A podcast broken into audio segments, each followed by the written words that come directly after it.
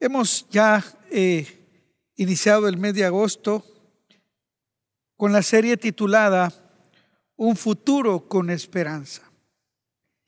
Y el día de hoy, el título del mensaje tiene por nombre Un futuro bendecido. Sí, un futuro bendecido. Mire que es corto, se oye fácil, pero tiene un sinnúmero de aristas, un sinnúmero de posibilidades, el poder tener un futuro bendecido. ¿Quiénes de nosotros no anhelamos tener un futuro así? Tener un futuro bueno, provechoso y próspero. Claro, para nosotros y para nuestras familias. Quiero decirle que solo alguien que no esté en su sano juicio no lo quisiera así. Pero en tiempos como los que estamos viviendo y en los que muchos piensan y creen que ya no hay futuro para sus vidas, es importante entender de que Dios quiere para cada uno de sus hijos un futuro así, un futuro bendecido. Y la buena noticia que le traigo en esta oportunidad es que Dios no solo lo quiere así, sino también ya lo decidió. Es su deseo, es su voluntad, es lo que más anhela darnos, porque es lo que está en su corazón de Padre para nosotros. Mire cómo lo dijo el profeta Isaías en el capítulo 3, versículo 10, dice este versículo, este texto así, díganles, y eso viene de parte de Dios. Por eso afirmamos que es el deseo de Dios que tengamos un futuro bendecido. Díganle a los justos que a ellos les irá bien en todo. Sí, cuando habla de los justos, habla de aquellos que han creído en Él, aquellos que viven para Él. Y en el caso nuestro como iglesia, somos ya los justificados por la obra de Cristo en la cruz. O sea que este texto es aún más para nosotros en este tiempo. Díganle a los justos que les irá bien en todo. Y oiga lo que sigue, disfrutarán de la rica recompensa que se han ganado. Sí, porque aunque es el deseo de nuestro Padre Celestial. Y todo lo que viene de su mano, definitivamente lo recibimos por gracia. Él, nuestro Dios, siempre quiere que seamos, que seamos copartícipes o colaboradores con Él. ¿Sabe para qué? Para que aprendamos a hacerlo bien porque si no, entonces Él nos haría hijos caprichosos y consentidos. Y eso no es su voluntad. Por lo que para poder tener un futuro bendecido, habrán ciertas condiciones que cumplir, según lo declara su santa palabra. Entonces, eso es lo que veremos a lo largo del mensaje en este día. Condiciones para un futuro bendecido. Primera condición es la siguiente. Terminar para poder comenzar de nuevo. Se lo repito, terminar para poder comenzar de nuevo. ¿Sabe? Hay cosas en nuestra vida que no nos edifican y que no nos bendicen de ninguna manera y que deben terminar. Y si Dios eh, ha permitido esta situación en todo el mundo y en su iglesia en estos meses.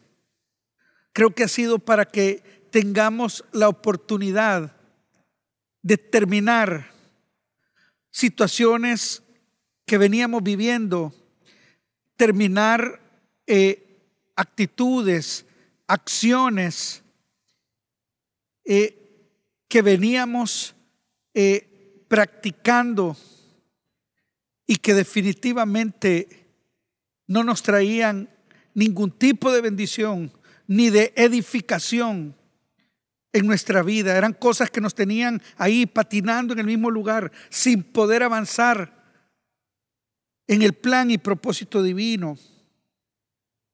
Porque de no hacerlo, o de lo contrario, amados hermanos, Dios no puede o no se podrá comenzar lo que Dios quiere hacer para nuestro futuro. De hecho, hay situaciones que son muy tóxicas y que son destructivas, a las que necesitamos ponerle punto final. ¿Sabe para qué? Para que Dios pueda escribir los próximos capítulos de nuestra historia, de nuestra vida. Mire qué interesante lo que pasó con la vida de un hombre de Dios el cual se constituyó en algún momento en un patriarca. Pero antes de ser un patriarca, era un hombre muy eh, parecido tal vez a mí o a usted como persona, hermano o hermana. Y era Jacob, aquel hombre que haciendo eh, por decirlo así, una, una, cuestión ilegal, se apropió de la bendición de la primogenitura de su hermano Esaú. Usted conoce lo que dice la Biblia al respecto, cómo él se aprovechó de la debilidad de Saúl para poder obtener la bendición y la obtuvo, porque la Biblia dice que también Esaú era profano, o sea que no tenía en gran estima la honra que el Señor le había dado por ser el primogénito. Entonces el Señor permitió que la perdiera. Y Jacob tuvo eh, en su vida ciertas experiencias y situaciones que lo llevaron a desarrollar eh, cierta, cierto estilo de vida, cierta manera de solucionar sus problemas y cierta manera de afrontar situaciones eh, en su vida que de alguna manera lo malearon, por decir así. Pero un día, viéndose en una situación muy fuerte, muy tremenda, Jacob tiene que huir de la casa de su suegro y sabe que tarde o temprano se enfrentará con su hermano quien ha jurado matarlo, entonces está en esa situación de vida. Jacob dice que está tan, tan frustrado, tan deprimido, solo, huyendo, que se acuesta a dormir. Pero es despertado y dice que en algún momento Jacob se quedó solo. En Génesis 32, 24. Y dice que luchó con él un varón hasta que rayara, rayaba el alba. De este varón solo se sabe por eh, estudios teológicos, bíblicos, que era una pre aparición del Señor, a lo que se le llama cristofanía. O sea que el Señor mismo, el Señor Jesucristo mismo luchó con él. Y cuando el varón vio, dice, que no podía con él, con Jacob, O sea que Jacob no se daba por vencido. Tocó en el sitio del encaje de su muslo y se descoyuntó el muslo de Jacob mientras con él luchaba. Y dijo, déjame, porque raya el alba. Y Jacob le respondió, no te dejaré si no me bendices. Y el varón le dijo, ¿cuál es tu nombre? Y él respondió, Jacob.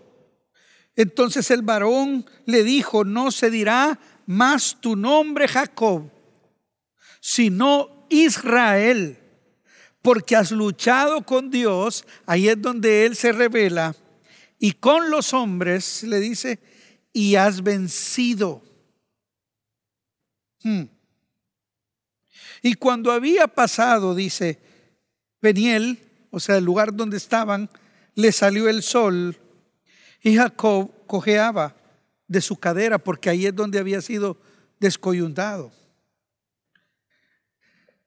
Mire,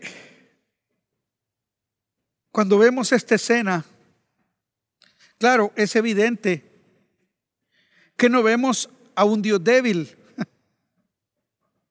Eso es como cuando usted viene y empieza a arguir o como que usted agarrara a su hijo y empezara a jugar con él de luchitas.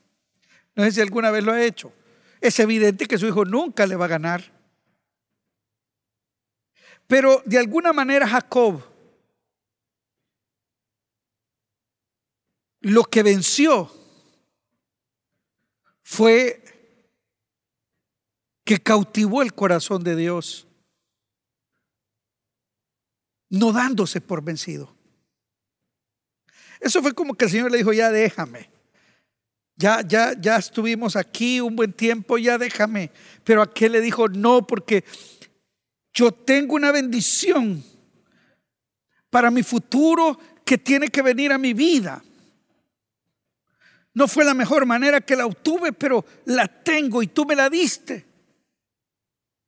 Bendíceme, le dice. Casi como que le dice, bendíceme o mátame. ¿Sabe qué significa eso? Que el hombre estaba decidido a terminar con ese estilo de vida, estaba decidido a terminar con todas esas prácticas que lo habían llevado hasta ese punto. Y entonces Dios mira eso en su corazón y tiene que descoyundarlo para que lo suelte, pero también para dejarle un recordatorio ¿Sabe? Jacob determinó que ya no podía seguir haciendo las cosas como era su costumbre, que ya no podía seguir resolviendo sus problemas e inseguridades con los métodos que aprendió en la vida y por sus malas decisiones. Jacob determinó a no vivir más como solía hacerlo, lleno de frustración, y con ausencia de paz y prosperidad espiritual, producto de las consecuencias de sus pecados sin arrepentimiento. Él ya no podía seguir viviendo sin la bendición plena de parte de Dios para su presente y para su futuro. Es que Jacob sabía que había algo más de Dios para su vida, así como usted y yo sabemos que hay algo más de Dios para nuestra vida. Y Dios lo tiene preparado eso. Y vamos para allá, mi hermano y mi hermana, créame, pero necesitamos terminar con ciertas situaciones que no nos edifican y que no son eh, eh, constructivas y de bendición para nuestra vida. Por lo que él debía terminar con eso para que la bendición prometida comenzara a manifestarse.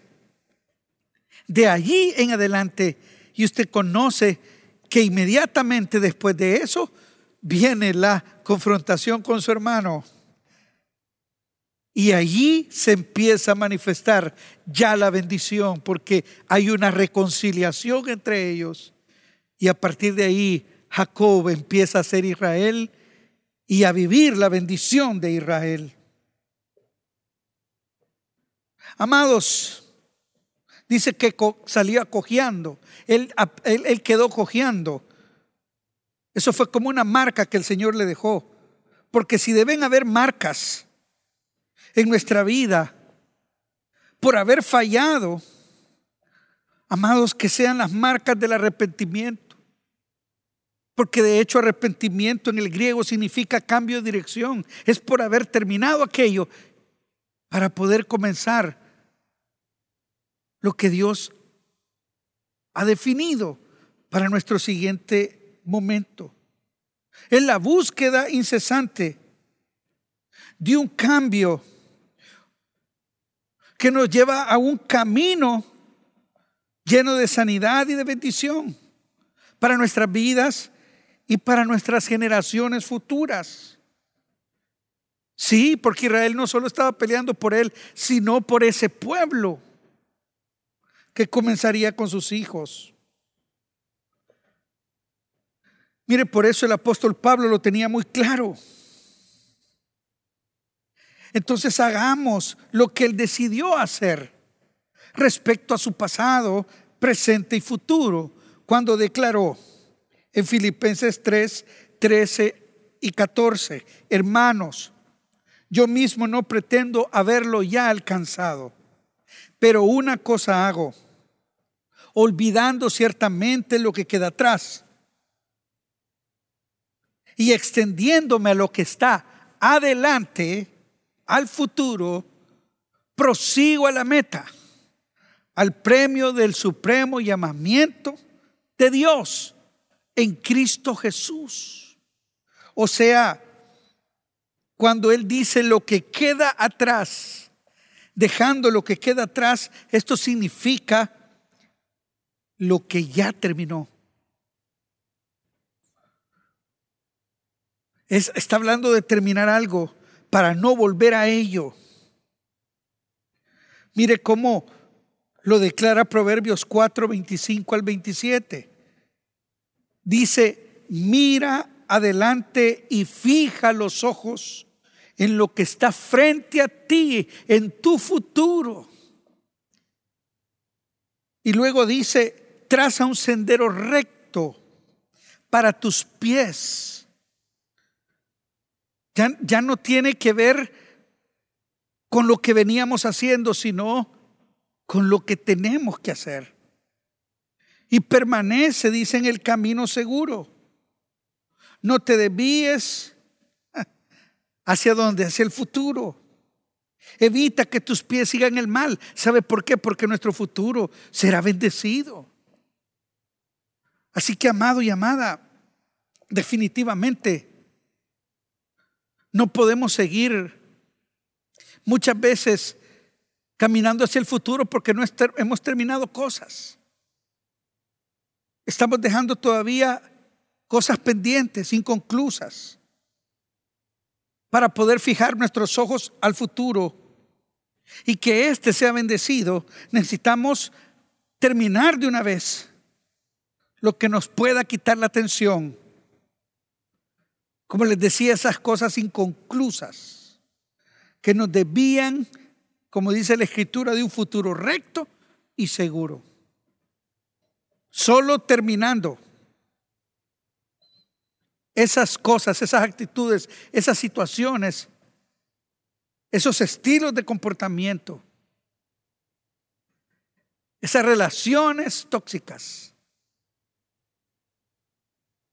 que no quieres dejar pero solo al hacerlo, entonces el Señor tendrá materia prima para poder trabajar tu siguiente momento en la historia de tu vida y ese momento es un futuro bendecido. Si tú lo crees y estás decidido, dale la gloria a Dios donde estás, allí con tu familia. Bendice el nombre del Señor con ese gran aplauso que yo sé que lo darías aquí con todas tus fuerzas.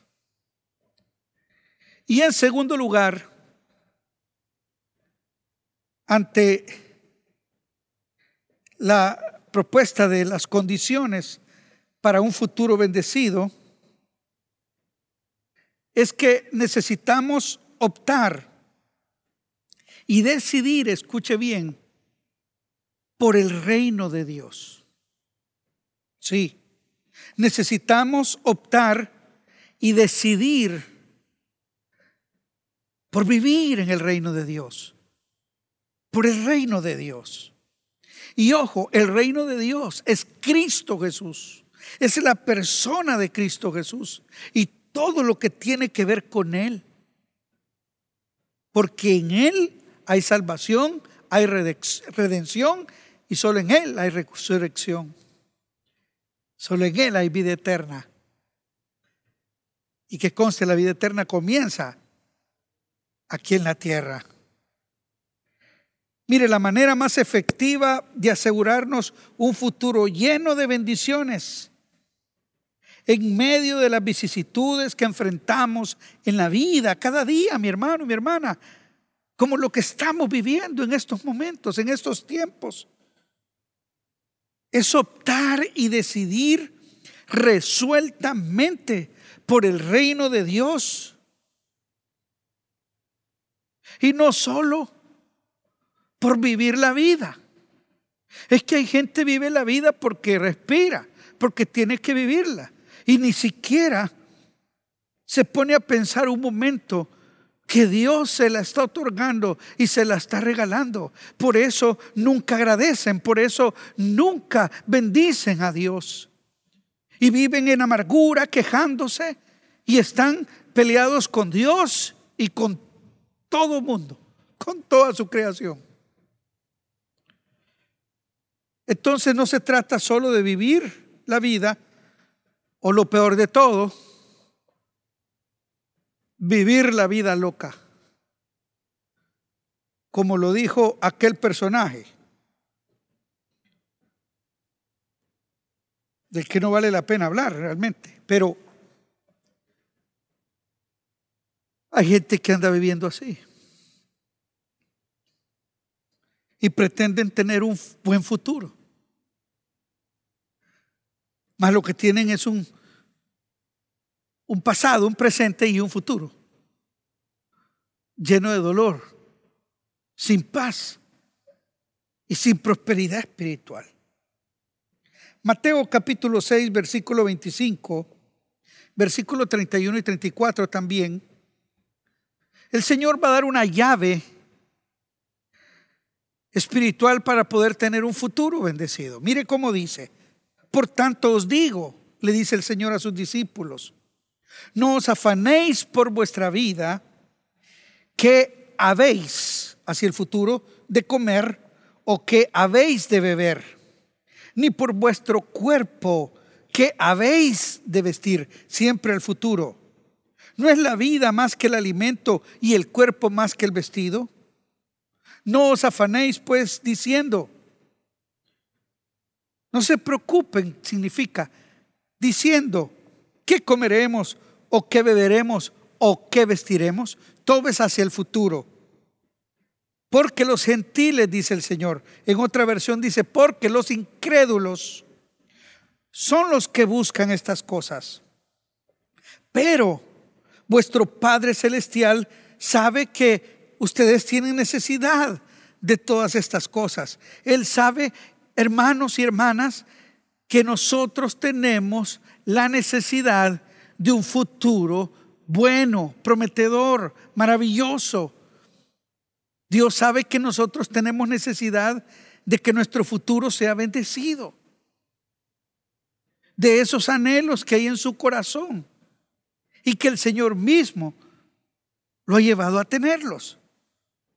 Pero luego habla de esa llave y le dice a sus discípulos, más buscad primeramente el reino de Dios y su justicia y oiga lo que dice, y todas estas cosas le vendrán por añadidura o le serán añadidas. No tendrán que esforzarse tanto por ellas, no tendrán que, que, preocuparse tanto por ellas. Decide por el reino de Dios y las bendiciones hacia tu futuro te serán añadidas, significa. Así que no os afanéis por el día de mañana. Así que no se afanen por el futuro, porque el futuro o el día de mañana traerá su afán. Basta cada día su propio mal. ¿Sabe qué significa esto? Que no tenemos permiso ni autorización del cielo de estarnos preocupando por el futuro. El cielo lo que nos dice es, más bien, enfócate en mí, dice el Señor. Enfócate en mí, enfócate en mi reino, enfócame, enfócate en lo que es justo para mí.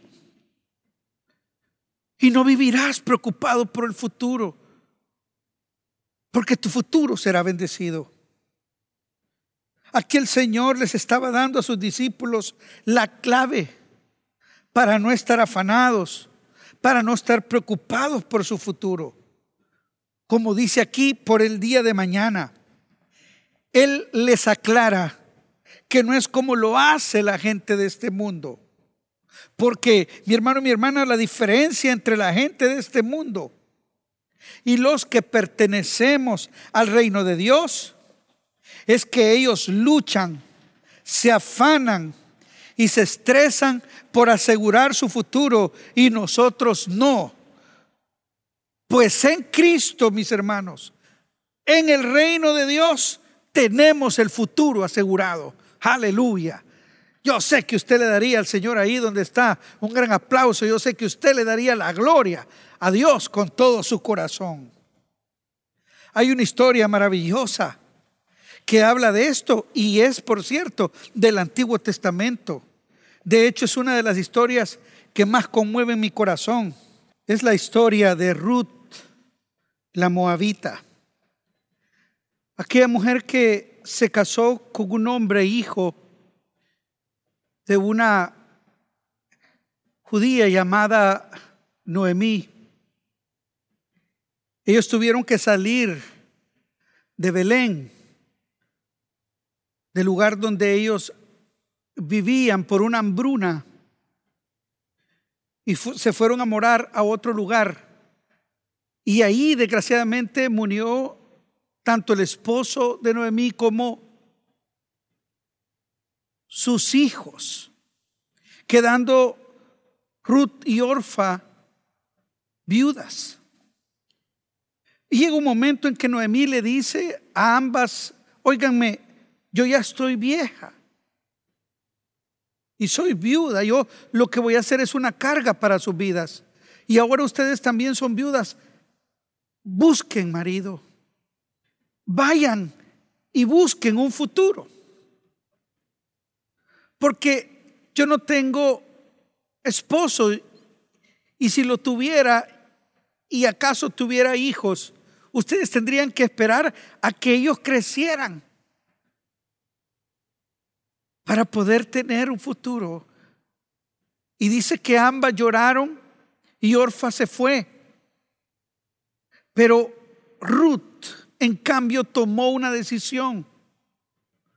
Ruth, en cambio, decidió en su corazón de esta manera, como dice Ruth 1, 16 al 18, un texto insigne, conocido. Dice que Ruth le respondió a su suegra, no me ruegues que te deje ni me aparte de ti porque donde quiera que tú fueres, iré yo, y donde quiera que viviereis, viviré.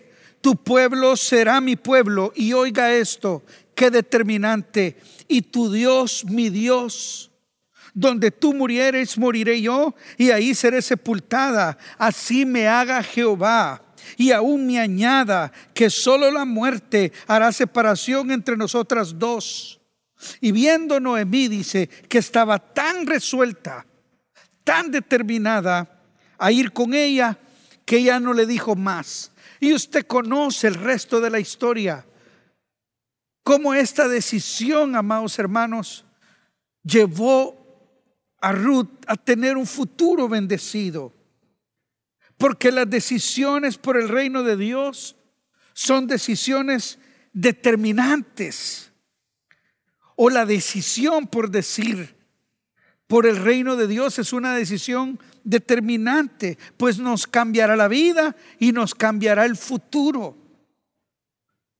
Nuestras vidas, hermanos, y nuestro futuro eterno cambiaron realmente desde que decidimos por Cristo. Y si no, usted dirá, ah, eso no es cierto, mi futuro sí cambió y mi vida desde que yo decidí por Cristo. La decisión de Ruth de quedarse con Noemí y decidir por el Dios de Israel, ¿sabe qué? Le cambió la existencia y su futuro. Y podríamos decirlo dramáticamente. Aunque no vio tal vez el mejor testimonio en su suegra, porque ella dice, decía que ya no le llamaran Noemí sino Mara, porque en su corazón había amargura.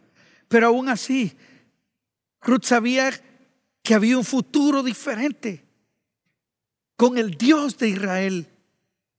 Y por eso decidió por ese reino, por el reino de Dios.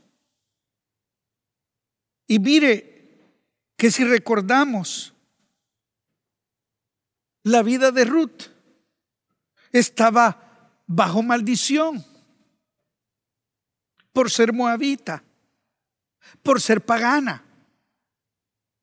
Eso lo dice Deuteronomio 23 del 3 al 4 dice, no entrará amonita ni moabita en la congregación de Jehová, ni hasta la décima generación de ellos, o sea, de diez en diez, no entrarán en la congregación de Jehová para siempre, por cuanto no salieron a recibir con pan y agua al camino cuando salisteis de Egipto, y porque alquilaron contra ti a Balaam, hijo de Beor, de Petor, en Mesopotamia para maldecirte. Había una maldición para los moabitas. Pero ¿sabe qué?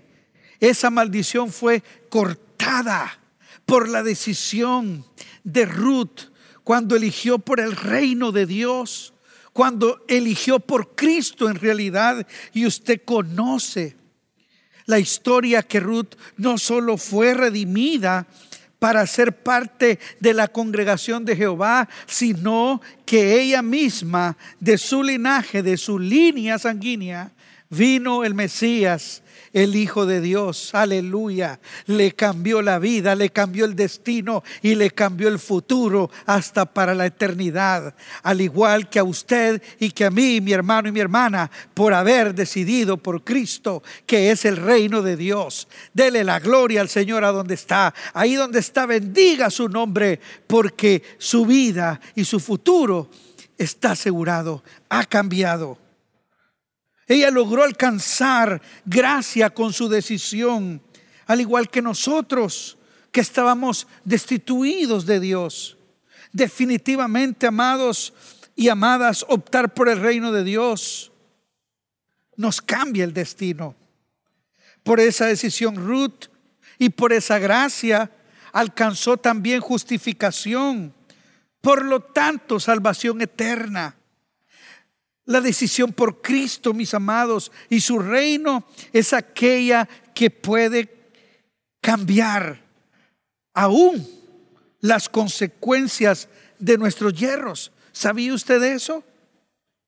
Porque podemos escoger un camino para nuestras vidas, pero no podemos escoger las consecuencias. Estas vendrán, pero solo en Cristo, solo en el reino de Dios aunque algunas de esas consecuencias no podemos eliminarlas, pero oiga lo siguiente para su futuro, si podemos redimirlas a nuestro favor, aleluya, y a favor de nuestras generaciones. Dele la gloria al Señor, bendiga su nombre en esta hora, aleluya, gloria a Él. Vamos entonces a orar, mi amado mi hermana, amado hermano y hermana, en esta hora vamos a orar y darle las gracias al Señor y vamos a darle gloria a Dios y vamos a decidir creer que tendremos un futuro bendecido. Padre, en el nombre santo y precioso de Cristo Jesús. Este día queremos alabarte y glorificarte. Este día queremos exaltar tu nombre. Y este día, Señor, estamos determinados, Padre, a que nuestro futuro sea un futuro bendecido. Sí, Señor, en tu santo y precioso nombre. Hoy, Señor, estamos decididos a terminar con todo aquello en nuestra vida que nos ha estorbado, con todo aquello en nuestra vida que nos ha intoxicado, con todo aquello en nuestra vida que nos ha interrumpido el seguir avanzando a tu plan. Señor amado, en el nombre de Jesús, hoy estamos decididos y determinados a no dejar ningún cabo suelto y ninguna cosa de esas, Señor, que nos ha destruido, Padre, sin terminar. Hoy decidimos, Señor, como decidió el apóstol Pablo cuando dijo, una cosa hago ciertamente dejando lo que queda atrás, concluyendo, terminando de una vez por todo aquello que ya no nos sirve, que lo único que hace es oprimir nuestra vida. Y eso, amado y amada, puede ser una práctica, puede ser una actitud, pueda ser un pensamiento que siempre has manejado o aún puedan ser relaciones que te están llevando a la perdición y al mal. Este tiempo es tiempo de cortar con eso y de terminar de una vez. Es de terminar también con esos pensamientos negativos, con esas cosas que aprendiste en la vida, así como las aprendió Jacob y que no eran la manera correcta y bíblica para poder enfrentar tus circunstancias. Y por haberlo hecho así, te has metido en líos más grandes y has complicado tu existencia. Pero este día, diga, yo, yo decido terminar con esto de una vez, porque necesito que Dios siga escribiendo en el siguiente capítulo de mi historia, de la historia de mi vida. Sí, en el nombre poderoso de Cristo Jesús. En esta hora, Señor, decidimos avanzar. Decidimos, Señor, disponernos como una página en blanco, como un lienzo en blanco para que tú, Señor, escribas nuestro siguiente momento para que tú hagas esa obra de arte en nosotros, esa obra divina, Señor, para tener un futuro bendecido. Pero también, Señor, nosotros hoy decidimos por tu reino, decidimos por ti. Ahí donde usted está, tal vez usted nunca le ha abierto su corazón a Jesucristo, usted nunca ha decidido por vivir para el reino de Dios, para vivir por, para Cristo y su reino. Hoy es el momento. Si usted no lo hace, su futuro está incierto. Hoy es el momento de decirle, y quiero ayudarle, mi amigo, mi amiga, ahí donde está. Dígale, Señor Jesús, yo te abro las puertas de mi corazón. Yo te recibo hoy en mi corazón, Señor. Hoy decido por ti y por tu reino. No soy perfecto, pero en ti puedo irme perfeccionando. En ti puedo ir cambiando. Y hoy, así como estoy, decido por tu perdón, decido por tu salvación, decido por tu reino, como lo hizo aquella Ruth que hasta ese momento no tenía ninguna posibilidad, pero esa decisión determinó su futuro, su destino, su vida, su existencia y hasta su eternidad. Oh, gloria a tu nombre. Señor, decidimos buscar primeramente tu reino y tu justicia. Y sabemos que todas tus bendiciones nos serán añadidas al futuro. Lo creemos, Señor, y lo decidimos hoy en el nombre poderoso de Cristo Jesús.